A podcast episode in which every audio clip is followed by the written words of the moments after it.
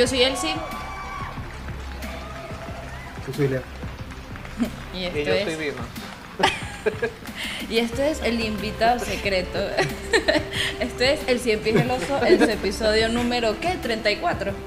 Episodio número 34. ¿Qué? Ujú. 34 ya. Este episodio es dedicado para las personas que no creían. No, no, mentira. Solo tipo nos apoyaron. Que éramos nosotros mismos. Bueno, Leo, presente Bueno, a eh, en el invitado de episodio hoy que ya ten- se presentó. tenemos a, a- sí, en el episodio de hoy tenemos al, a un gran amigo del podcast de Mérida, trabajamos juntos hace un buen par de años. Eh, bueno, no fue tanto, aquí yo viendo aquí en el IMD no fue hace tanto, pero él es, bueno, corrígeme Vilma, pero tú has trabajado de director, aquí tienes asistente de cámara, productor también, eh, tra- eh, trabajaste editor, cinematógrafo, efectos visuales, también actor, wow, Vima, tú eres una caja de sorpresas. Eh, bueno, bienvenido a, a nuestro podcast, Vima. Y- Gracias, Leo y Elsie. Eh, bueno, si te das cuenta, el trabajo que, que mejor cobré fue como actor, porque tengo uno solo. Entonces, como cobré tan caro, no me volvieron a llamar. Todavía le siguen pagando. Todavía me, todavía me deben. Estaba Eh, viendo porque de verdad que han sido muchos departamentos, o sea, eh, has dedicado tu carrera al cine como tal, o sea, no a ser director, sino al cine. como Sí. momento. Bueno, yo tengo, no sé si, si es la virtud, la suerte o, o, o no sé qué es lo que pasa, pero he podido trabajar casi toda mi vida en cine. Es a lo único que me dedico. Lo único que hago, lo que vivo y puedo decir que el cine me lo ha dado todo. Eh, materialmente y espiritualmente. A ver, te voy Eh, a, te voy a preguntar, porque ya que, que dices que desde el, desde el inicio ha sido solo cine, eh, tú estudiaste este ¿Qué carrera, hacías tú trabajando en medio. el mercado de la... Ajá, yo te vi el otro día. no, tú est- estudiaste medios. O sea, esa fue la, la carrera. No, yo no estudié la- medio, no. fíjate. Eh, eh, ¿Cómo- esa es la parte más loca. La, prime- la primera vez que yo fui a la universidad, eh, fui a estudiar diseño industrial. Ahí estudié también paralelo diseño gráfico. Tengo que acotar que soy muy mal diseñador gráfico. Sé de qué se trata y todo eso, pero soy muy mal. Eh, después fui a la Universidad Católica, de la cual salí huyendo porque me metieron tres semestres de... eh, ¿Cómo se llama esa materia?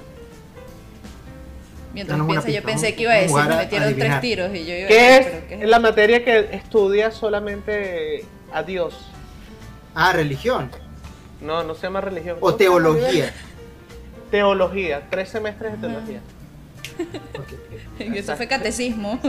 Yo, no, pasa estudiaba- que yo, yo soy una persona muy literata. Yo conozco muchas La carrera era... era eh, ah, mierda. Teología. No era teología lo que yo estudiaba, era periodismo. Ok, ok. Eh, de ahí salí huyendo. Y luego me fui a la escuela de cine y televisión en San Antonio de los Baños, en Cuba, donde hice el taller de realización cinematográfica en el año 2013. Y ese fue como el afianzamiento de mí en el cine porque fue un sitio en el que me pude reencontrar y suena cursi y todo, pero en ese sitio me reencontré conmigo mismo y me terminé de conectar con el cine, porque es un, un sitio que se parecía a mí, que 100% estás en el cine, haciendo cine, hablando de cine, comiendo cine, cagando cine y todo lo haces eh, dentro de ese mundo. Y digo cagando cine porque me pasó estando yo en el baño de la escuela, que alguien se asomó por la ventana Para saber que todo estaba bien. Epa, Estamos todo bien grabando. Oh, Está bien. Eh, y bueno, puedo decir que, que todo mi trayecto en, eh, en el sentido profesional ha sido maravilloso. Eh, de hecho, me vine a República Dominicana porque República Dominicana tiene una ley de cine que es bastante buena, bastante pujante. Y, vi y creí que aquí habían oportunidades y, así fue.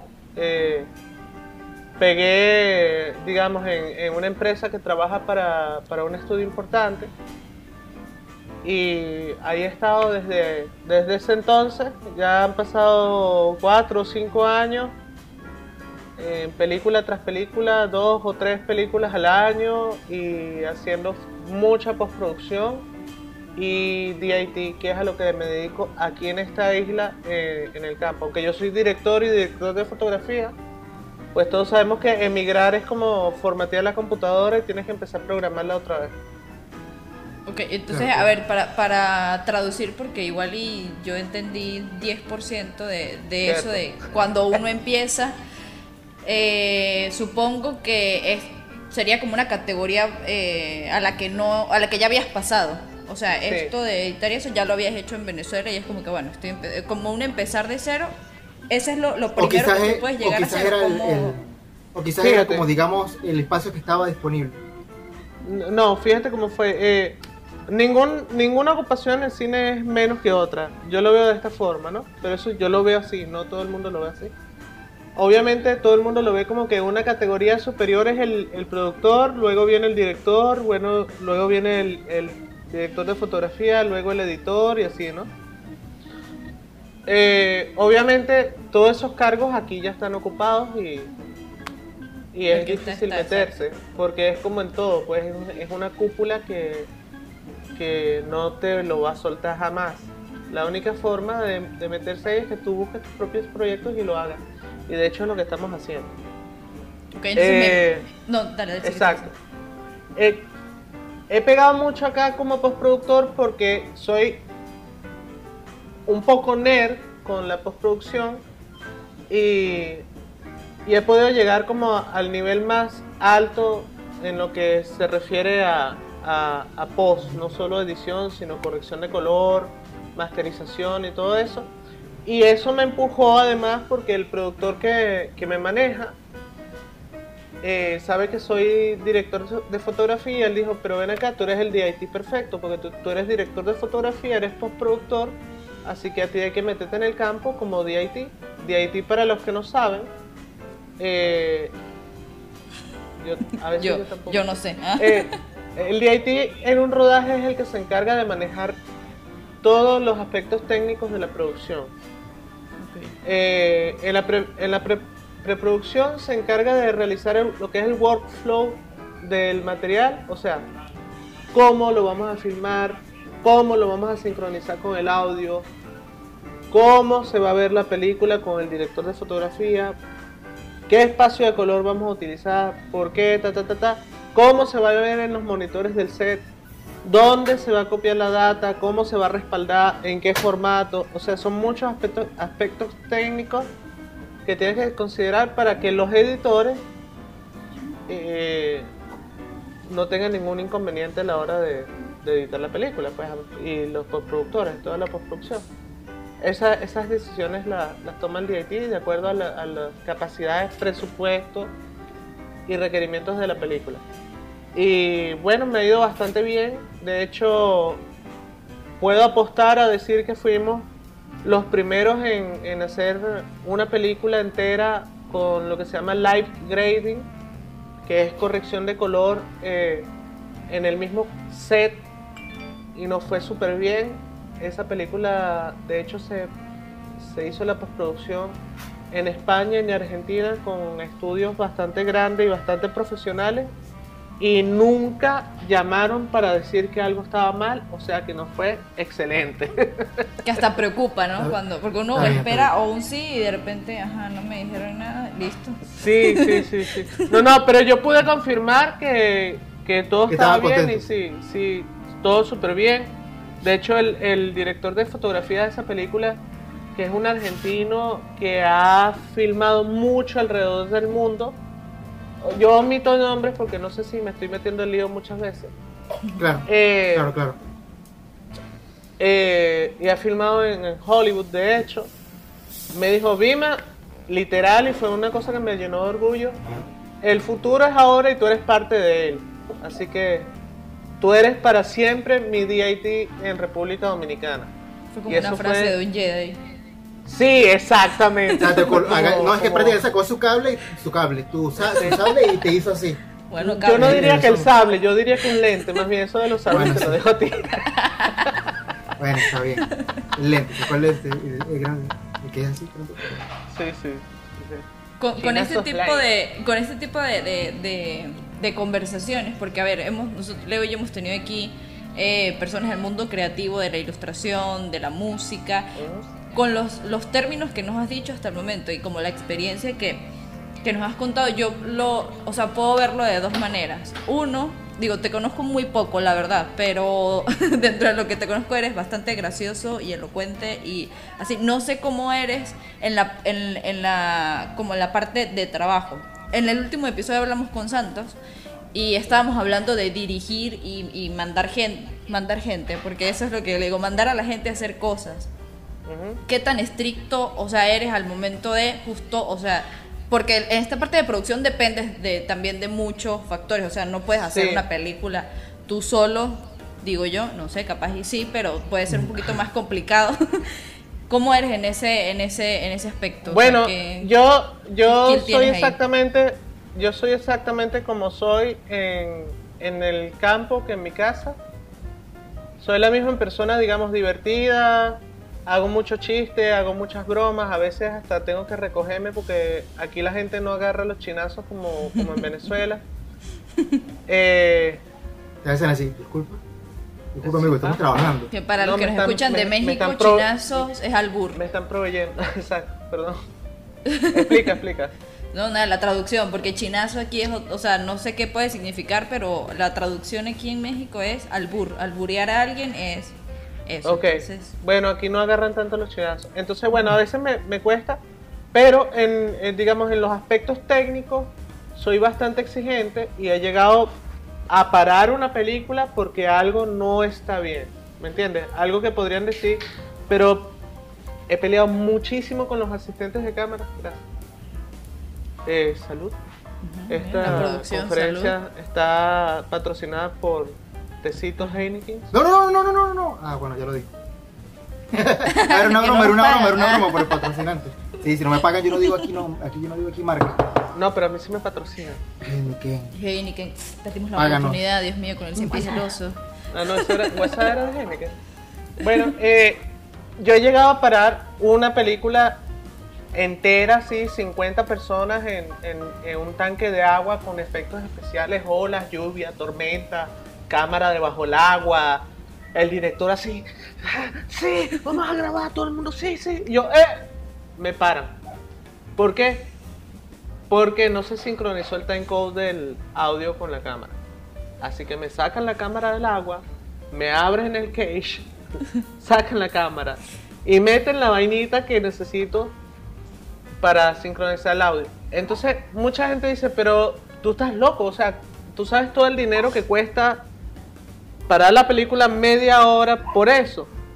Y yo les digo, tú sabes todo el dinero que cuesta tener a una gente haciendo postproducción y que no encuentren el clip que necesiten y que no puedan sincronizar el audio, que el color, la gente que está conformando el color no pueda conformar el rock con los proxies, o sea, todo es un lío, ¿me entiendes?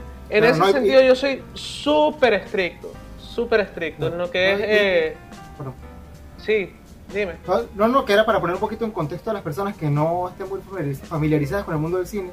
En el cine, para un largometraje se necesitan horas y horas y horas de, de- O sea, no es una cuestión de que, ah, no, pero es que ese, la que, la, la número 3, ahí está el número, el video número 3. O sea, son No muchos videos y muchas tomas. No es un TikTok. Aunque hay gente que le mete mucha producción al TikTok. Bueno, eh, ah, se puede hacer lo que sea, ¿me entiendes? Pero el hecho es que si tú eres el de Haití y te están pagando porque eres un profesional haciendo eso, tú tienes que cumplirlo. O sea, es un compromiso. Es que más allá Eh, está tu cara ahí y está pues tu nombre en los créditos y... Exacto. o sea, Yo lo visualizo así, mira, lo visualizo así. Cada tarjeta que me entregas de material, que normalmente tiene 12 minutos, cuesta 35 mil dólares. ¿Me entiendes?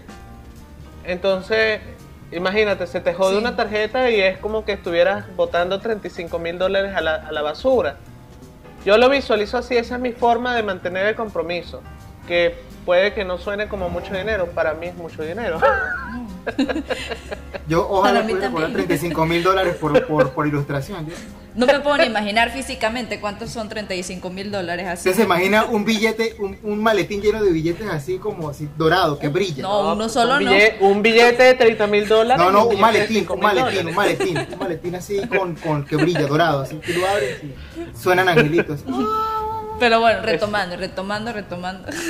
Este, porque sí, o sea, dentro, me imagino yo, obviamente lo que dice Leo, para el que no conoce como yo, porque aquí yo estoy más de espectadora y por eso seguramente te voy a preguntar como muchas cosas dentro de mi ignorancia. Nosotros, la parte creativa, la, nosotros como ilustradores la, la llamamos muy a la ligera, en el sentido de que, bueno, hoy no fluyó, sí nos presionamos un poco cuando tenemos que entregar ciertas cosas, pero en este, o sea, en este, en este campo que depende tanta gente de un solo material o del mismo tiempo, lo que tú dices, o sea, pared tantas cosas por una sola cosa que no funcionaba, ¿cómo manejas? O sea, hay, hay la creatividad, ¿cómo fluye en tu, en tu puesto? Bueno, o sea, ¿cómo... hasta ahora hemos hablado solo de técnica, la creatividad para mí es diferente, ¿no? Eh, a mí me gustan mucho, por ejemplo, las películas que son mías, películas de Vima, como por ejemplo El vuelo de los cangrejos, que es un cortometraje que, que pueden buscar en internet. Dejaremos el link. Eh, sí, pueden buscar el tráiler, pronto estará la versión 4K renovada 2021. fue un corto que le fue súper bien en festivales internacionales clase A eh, y de otras clases también, en el que está Gustavo de la Rosa. Productor de Eh, a mí me gustan mucho las historias basadas en, en, cosas que sucedieron o que pudieron haber sucedido. Por ejemplo, el vuelo de los cangrejos no precisamente fue basado en algo que sucedió, pero sí pudo haber sucedido y es muy factible. Eh, y yo siempre me voy como por ahí. Ahorita tengo en mente una película sobre el suicidio. No porque yo me quiera suicidar ni tenga cosas, eh, tendencias Pensamientos suicidas, suicidas. sino porque en- eh, de hecho leí una noticia que estaba muy interesante y me hizo como eh, pensar mucho sobre esas cosas, ¿no? Y trato, trato siempre de, de vincular mis pensamientos hacia algo productivo. O sea, si yo me quedo enganchado con una historia o, o- o con un cuento o, o con un relato o lo que sea, yo trato de convertirlo en algo productivo porque quiere decir que si yo me enganché, alguien más se va a enganchar. Y cuando tú te enganchas con una película, quiere decir que te conectaste y que esa película puede ser una película eh, exitosa. O sea, las películas que tú recuerdas y las películas con las que tú lloras son películas con las que tú te identificas. Entonces, eso tiene un valor y eso es lo que hace que, que una película pase, digamos, como a la posteridad. Por otro lado, yo no soy un director cuando estoy como director o como creativo o como escritor que, que cree en la figura de única y, y como el que ilumina el set como figura única creativa en una película, sino yo creo más en el cine como una obra colectiva. Que no es una idea que yo estoy inventando ni, ni nada por el estilo. De hecho, hay muchos estudios de los años 70 sobre la- el cine como obra colectiva. Y es una idea que a mí me encanta porque yo creo que mucha gente en el set puede aportar ideas. Eh, hay gente o hay directores y hay productores que dicen, bueno, yo soy la estrella y ellos son eh, mis minions, Herramientas. mis minions que trabajan para mí y hacen que yo exprese mi creatividad. Y yo no lo veo así porque esos minions o esa gente que está en el, en el set tuvo su experiencia. Hay gente como yo que son directores y que no han tenido otra que trabajar como técnico en un set, ¿me entiendes? Y que seguramente eh, pueden aportar cosas valiosas a, tu película. En las últimas películas que he trabajado, que he trabajado con directores grandes, eh, que ese sí lo puedo nombrar, eh, Pablo Giorgielli, que Pablo ganó en Cannes como mejor director. Y a mí me encantó porque él, él se acercaba a ti y te decía, Mima, ¿vos qué decís? ¿Crees que ah, lo que sea, me entiendes? Vos pensás que tiene que llover. Y, y yo sé que eso no lo hacía conmigo solamente, lo hacía con gente que sabía que, que tenían cosas y que tenían ideas y que podían aportar y que podían eh, rellenar, o sea, ayudar a, a llenar eso. Son muchas cosas en las que hay que pensar en una película, imagínate. Tú, es como una hoja en blanco, pero es una hoja en blanco en la que tú tienes que rellenar todo ese espacio en un momento que es irrepetible. Y que me imagino que en el en este, o sea, lo, lo que tú comentas, si él te preguntó a ti, también le preguntó a otro, porque también me imagino que en el, en el set, en el mundo de, del cine, cada, cada persona, o sea, cada persona que está trabajando tiene que cumplir sí o sí una función. O sea, no va, no Sí, va a haber nadie que está estorbando. No, O sea, nunca, nunca. Siempre sea el que recoge un cable, el que Ahorita- le toca prender la luz y apagarla solamente. No sé, estoy aquí tirando Sí, cosas sí. al aire, pero cada uno va a tener como su trabajo y lo que tú dices es importante que cada quien esté claro de lo que tiene que hacer. Sí, el cine es, es como un motor. Lo- el set funciona como un motor. Tiene un montón de piezas y todas tienen que funcionar porque si hay una discorde, se para la cosa, ¿no? Eh, en, en el caso que les comenté, la pieza discorde era el asistente de cámara y él, él paró el rodaje, no fui yo. Yo me di cuenta que algo no estaba funcionando. Realmente que lo paró fue él, pero te puede pasar con el café. ¿Me entiendes? O sea, de repente tú tienes un set, no- un set nocturno que suelen ser muy pesados, sobre todo los primeros días, y no llega el café y se te duerme Claro. la gente. ¿Ves? Porque eh, no todo el mundo está tan activo, digamos. Una maquilladora está esperando que termine la escena para maquillar, ¿me entiendes? Entonces, todas las piezas en, en un set son importantes. Todas. Para mí todas son... Bueno, un chofer que llega tarde, imagínate. Ah, eso va a pedir un chofer, pero ah, que no llegue el chofer para que tú veas lo que le pasa a tu película. Que a diferencia de otros bonito, trabajos, a diferencia de otros trabajos no se puede echar carro. Eh, Para nada. O sea, Para hay, nada. hay, hay unos temas- bueno, ahorita entiendo el sentimiento porque algo así, por ejemplo, hago yo cuando hago una obra o compongo una imagen, a veces me gusta compartirla con ciertas personas de mi, de mi- de- mi confianza, pero no solamente para decirle, mira lo arrecho que hice, sino que justamente con esa actitud que tú comentas, de, mira, ¿qué tal? ¿Qué te parece? O sea, yo creo que eso es bastante valioso en cualquier, digamos, como que no creerse la- la no creerse el cuento de que uno, no, ni siquiera eso, no creerse el cuento, o sea, hay que creerse el cuento, pero no tanto, de que uno es el más arrecho, sino que hay que, o sea, hay que entender de que las otras personas pueden ver cosas que quizás uno no ha visto. Entonces, era un comentario que quería hacer respecto a eso. Y ahora, una pregunta que tenía eh, respecto al cine de autor, digamos, ya tú comentaste que para ti el cine es, es, un, es un producto colectivo, pero ¿cómo tú crees que se puede eh, o si es compatible esa idea con el cine de autor, el cine un poquito más, digamos, más personal? Bueno, ¿tú realmente crees que hay una persona que puede pensar en lo que va a suceder en cada fotograma de una película durante más de 90 minutos? ¿Me entiendes? O sea, ni yo estoy seguro que... Y me van a...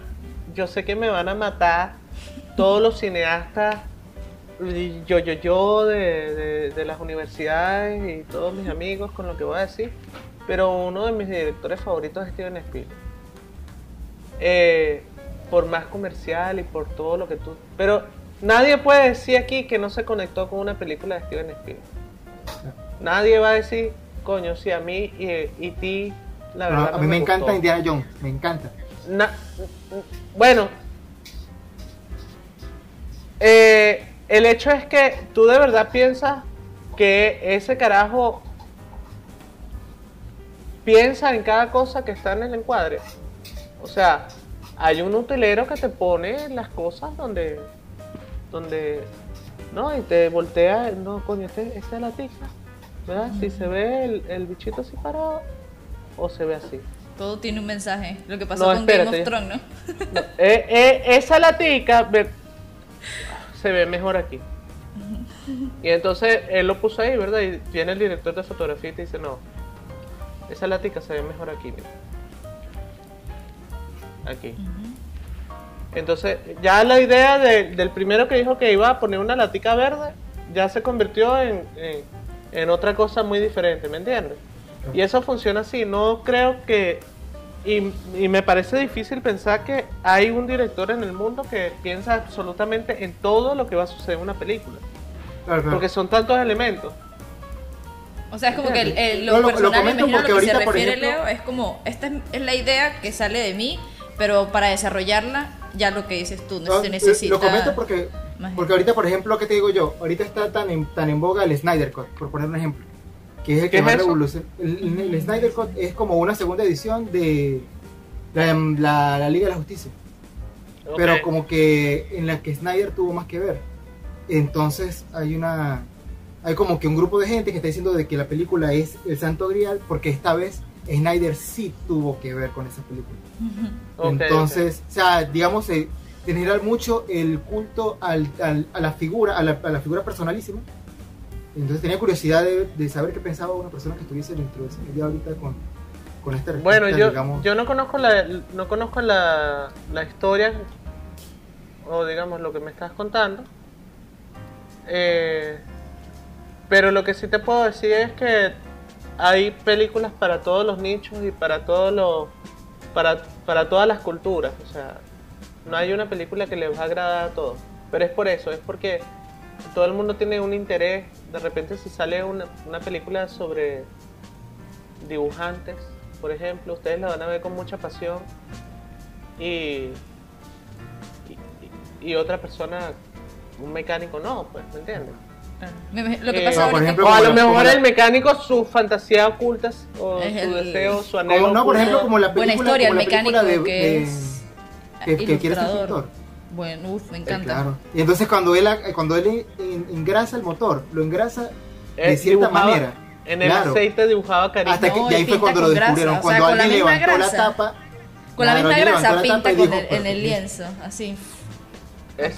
Un, un, ejemplo puede ser, por ejemplo, este, un ejemplo puede ser, por ejemplo, la película de Van Gogh que salió. Entonces, claro, se puede, yo esa película la aprecio desde un punto de vista técnico, pero también desde un punto de vista artístico. Tiene otra apreciación desde un punto de vista de, bueno, de trabajo. O sea, tiene varias lecturas, no solamente como película sola, sino como pieza de arte, como, como, como logro técnico y como muchas otras formas de, componer.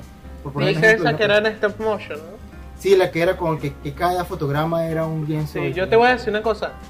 A mí me parece, y me encanta Van Gogh, y me parece maravillosa la película, el recurso me parece maravilloso. Me encanta que la gente tenga esa visión y esa pasión por ver ese tipo de cosas, pero yo me dormí. Ah, estamos de acuerdo. yo creo que también hay que entretener porque las películas para mí, desde el punto de vista de Vima, y siempre es subjetivo, tienen que entretener. Y las películas se hacen para la gente que lo está viendo, no para ti mismo, porque si lo haces para ti mismo lo que estás haciendo es inflar tu ego, es un, vómito intelectual, ¿me entiendes? No estoy diciendo que esa película es eso. lo sacamos de contexto. Vima dice que, la película es un vómito. Con una foto Miren, eh, muchachones, este, voy a cerrar esta primera parte. Voy a cerrar esta primera parte.